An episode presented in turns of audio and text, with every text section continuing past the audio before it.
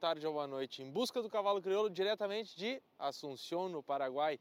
1.300 quilômetros, junto com o nosso amigo Mauro Vijamor. E amanhã nós temos mais quanto, Mauro? Mais 500 quilômetros rumo Loma Plata, diretamente para o Chaco. Nos acompanha que vai ter muita coisa boa. Ganadeira Sofia, resistência, laço, prova para os ninhos e tudo com cavalo crioulo mostrando o que, que o cavalo crioulo está fazendo aqui no Paraguai. Vamos por mais, nos acompanhem.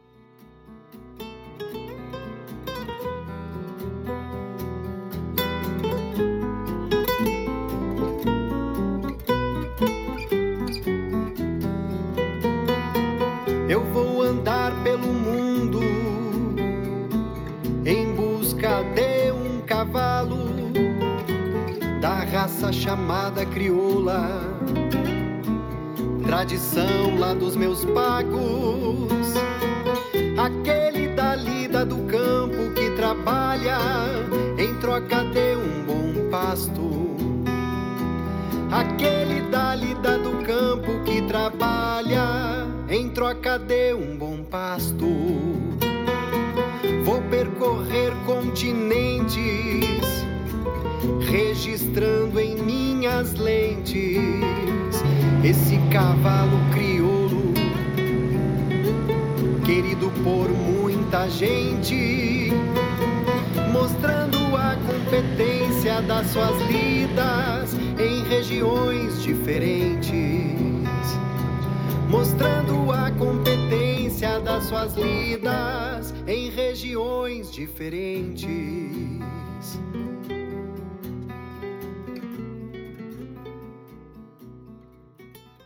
Bueno, pessoal, chegamos aqui. Viagem, uma aventura. uma aventura num aviãozinho aí que a gente saiu de Assunção na parte da manhã, uma hora e meia de viagem mais ou menos e agora chegamos aqui. Verdade para vocês entenderem o que, que, como é que, o que, que, por que, que nós estamos aqui. Uh, Ganadeiro Sofia e Tcharrá são os organizadores desse evento aqui. Um evento onde consta uma prova de doma, uma prova de laço e uma prova de resistência uma prova, eh, uma, uma completa a outra, ou seja, nenhum dos animais podem ir para a resistência sem passar pela prova de doma e pela prova de, de, de, de laço. Então tem que passar por uma para chegar na outra. Bueno, fora as outras atividades com as crianças, de, de questão de fomento com as crianças e gerar uma, um, um entretenimento para atrair novos criadores. Esse é o principal fundamento dessa, desse evento aqui, organizado pela Sofia e Tcharra. Ao longo da nossa, da, da, nossa gira aqui, vocês vão entendendo quem é a Sofia, quem é a Tcharra, e a gente vai contando as histórias para vocês aqui. Uh, bueno, aqui ao fundo vocês podem ver, já começaram a chegar os primeiros animais aqui. Vamos dar uma caminhadinha aqui, vamos aqui, vamos aqui. Vamos ali. Um dos responsáveis, um dos responsáveis pela organização aqui e por uma consultoria aqui é o Mauro Vijamor, conhecido já ginete do freio de ouro, e presta um grande trabalho aqui. Tá aqui o Mauro recepcionando já alguns, alguns animais aqui. E aí, Mauro? Os primeiros animais chegando no parque já? Chegando. Estão aí? Estamos aí. E mas a inspeção vai começar só amanhã, hoje só a recepção mesmo. Não, e agora antes das seis la, la inspección. Empieza a inspección ahora. Y se suelta, a las seis tienen que soltar todos los que compiten mañana. Bueno. Y mañana empezamos con, con el primero... A las 5 largan los de la marcha de remate. Bueno, então, vamos mostrando um pouquinho mais aí e depois charlamos mais. Dale. Dale. Bom trabalho. Percorrer continentes, registrando em minhas lentes esse cavalo crioulo, querido por muita gente, mostrando a competência das suas lidas em regiões diferentes, mostrando a competência das suas lidas em regiões diferentes.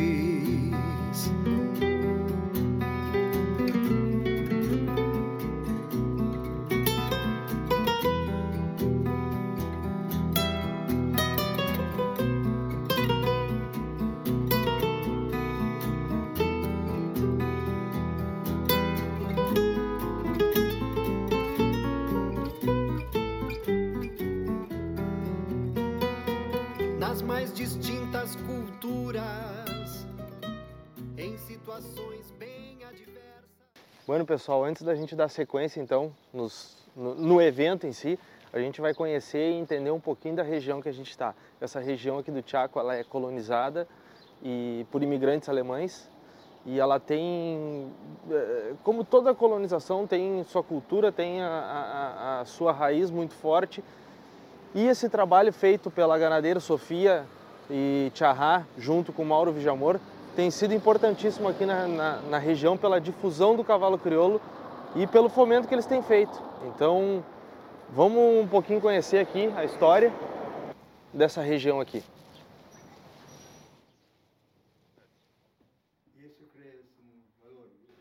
Bom, resumindo um pouco a história, o Paraguai começou a figurar no horizonte dos menonitas em 1919, logo depois da Segunda Guerra Mundial. Os menonitas residentes no Canadá começaram a procurar novos espaços vazios no continente americano que pudessem serem colonizados.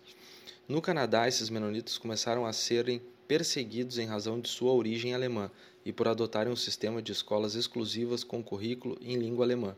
O objetivo do governo canadense era diminuir a influência dos imigrantes alemães e de outras etnias e regulamentar o sistema escolar em todo o país dentro de um mesmo padrão, adotando como língua de ensino o inglês. Além disso, os alemães eram muito mal vistos no Canadá, pois o país havia participado na Primeira Guerra Mundial e lutado contra a Alemanha.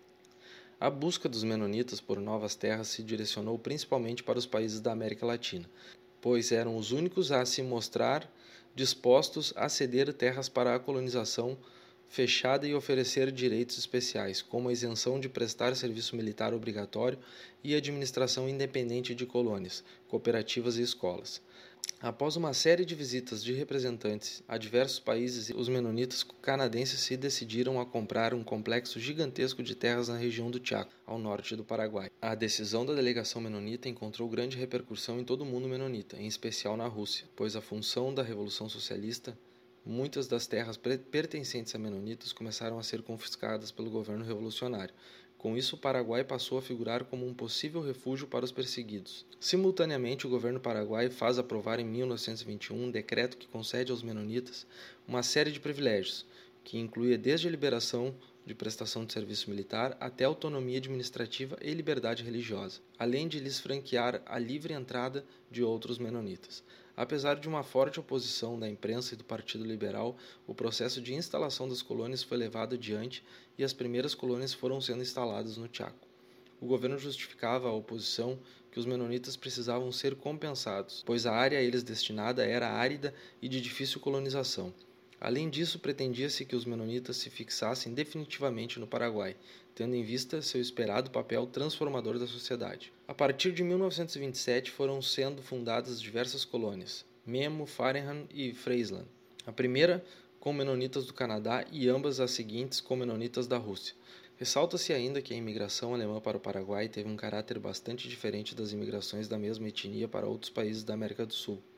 Primeiro, pelo baixo nível de exigência demonstrado pelo governo paraguai em relação aos, aos imigrantes, e segundo, pela forte presença menonita entre os imigrantes, que dará uma caracterização única a essa imigração.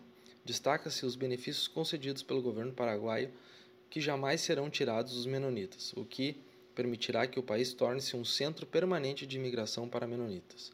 Com isso, a vinda posterior de milhares de menonitas de diversas partes do continente americano possibilitando assim os menonitas desenvolverem um sistema educacional exemplar e um sistema econômico de agricultura comercial modelar, possibilitando, dentro de suas proporções, alcançar um desenvolvimento social como era o esperado. Junto com os menonitas veio o cavalo quartimilha, onde até quatro anos atrás predominava 100% nessa região do Chaco. Isso começou um trabalho importantíssimo da ganadeira Sofia e Tcharrá junto com Mauro Vijamor, que implantaram um projeto de desenvolvimento e expansão da raça nessa região. E, óbvio, o cavalo crioulo facilmente se destaca pela rusticidade e fácil adaptação a ambientes extremados como o do Chaco.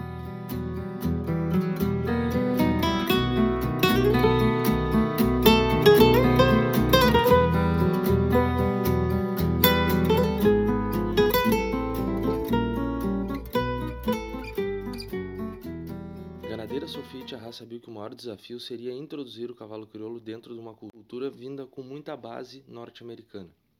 Com isso, foram fazendo com que o cavalo crioulo se adaptasse à sua cultura, ou seja, sem muitas cobranças, sem muitas regras, como vestimentas e aperos, por exemplo.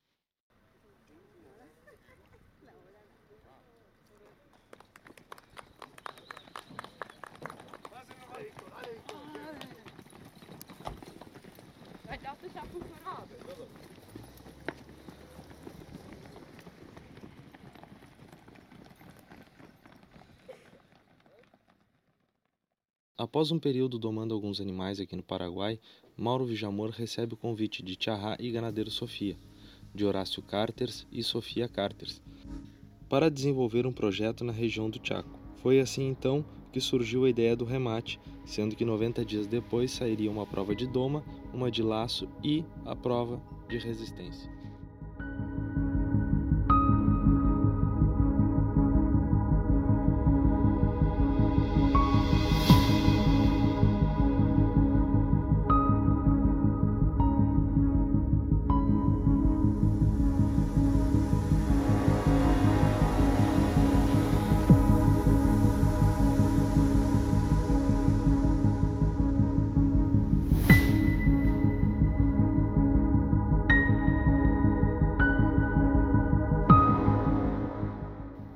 Sabendo que o laço predominava nessa região, foi a porta de entrada para as outras modalidades, a doma, e a que terminou virando sensação dos menonitas, que é a prova de resistência, a prova de 160 km em três dias, onde supria todas as necessidades de um cavalo nesta zona do Chaco.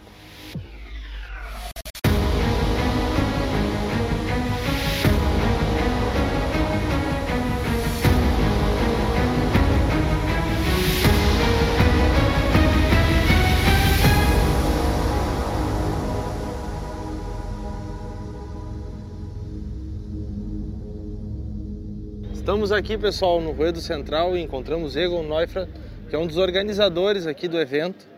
E vamos conversar um pouquinho com ele. Tivemos a oportunidade de ir, que até foi uma indicação sua, de nós irmos no museu e conhecer um pouquinho da história aqui da colônia. Né? E, e, a gente viu que com a vinda, uh, uh, de, de, no caso dos seus, de, do, dos é. teus uh, avós, ah, veio muito quarto de trouxeram o quarto de milha muito forte aqui yeah. nessa região, né? E agora o crioulo vem ganhando um espaço. Yeah. E, e, tu acha que por que que tu acha que o crioulo vem ganhando um pouquinho de espaço aqui nessa região? Historicamente a terra do Chaco era é, é terra de quarto milha, uhum. das importações direto dos Estados Unidos, etc. Hoje o crioulo está entrando no Paraguai a empresa que promove aqui no Chaco a, as qualidades do crioulo, com essa, essa resistência, essa cavalgata de resistência, com, é um marketing importante que a gente está fazendo e, e o, o, o, povo está pegando, né? Está tá gostando. Então, há prêmios muito importantes e isso incentiva a gente jovem a comprar e participar. Né? Então, é uma coisa que as associações têm que fazer tá? para promover a, a, a produção de, de, de, de uma raça. E hoje o crioulo está entrando, vai ter um leilão amanhã, eh, vai ser importante. E bom, é, é tudo para fomentar a vida do campo e não esquecer como, como, com que elemento de trabalho a gente produz carne. Sim. E não é motocicleta, né? Sim. É cavalo, tá? Um grande trabalho feito em parceria com a Ganadeira Sofia. Ganadeira, Ganadeira Sofia, Sofia, tá? É grupo, grupo importante e bom, nossos avós chegaram, avós chegaram aqui 95 anos atrás, não teve nada aqui, tem uns 500 indígenas da etnia Lengua.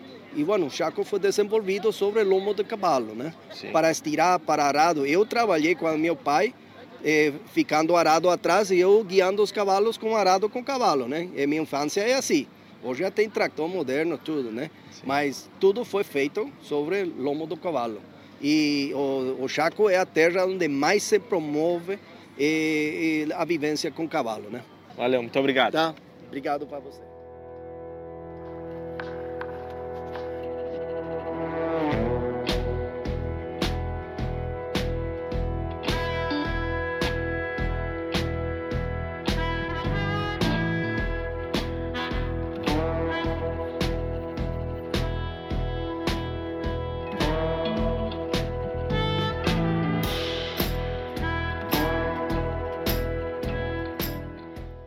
Continuação no próximo episódio.